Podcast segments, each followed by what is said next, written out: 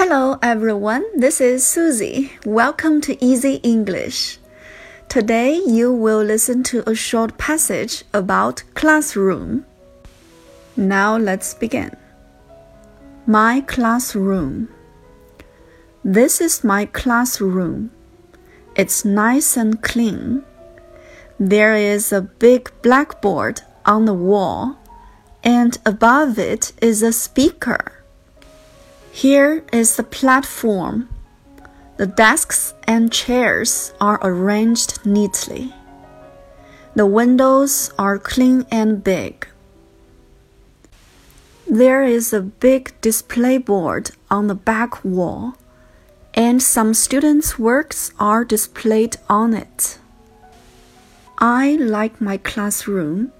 It is a good place to study. The end. 好了，小朋友们，下面学习词汇和短语。blackboard，blackboard，黑板。above，在什么上方？speaker，speaker，扬声器，广播，喇叭。There is a big blackboard on the wall and above it is a speaker. 墙上有一面大的黑板，它的上方有一个广播。platform platform 讲台、站台。arrange arrange 动词，把什么系统的整理安排。neat 干净整齐的。The desks and chairs are arranged neatly. 课桌和椅子被整齐的排列着。注意，这里是被动语态。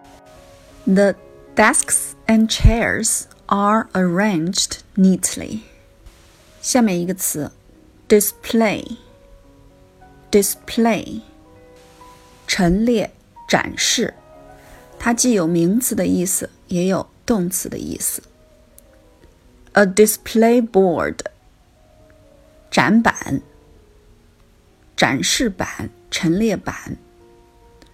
There is a big display board on the back wall. Back wall 后墙，在后墙上有一个大的展板。There is a big display board on the back wall. Some students' works are displayed on it. Some students' works 一些学生的作品 are displayed 被陈列着 on it 在上面。There is a big display board on the back wall, and some students' works are displayed on it. 在它的上面陈列着展示着一些学生的作品。 看最后一个句型，It's a good place to study，是一个学习的好地方。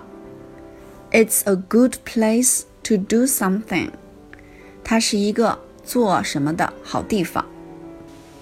这篇短文呢，它的词汇比较实用，也比较多一些，所以我们把短文再听一遍。My classroom. This is my classroom. It's nice and clean. There is a big blackboard on the wall, and above it is a speaker. Here is the platform. The desks and chairs are arranged neatly. The windows are clean and big.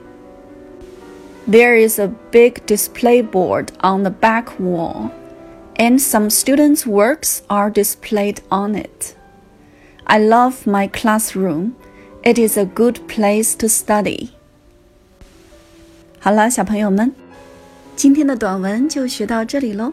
如果你喜欢的话，请点击关注，或者把它分享给你的小伙伴，让更多的小朋友加入到李老师少儿英语的课堂来。苏西会在每天下午五点钟准时更新节目，感谢大家的支持。That's all for today. Thank you for listening, and I'll be with you tomorrow.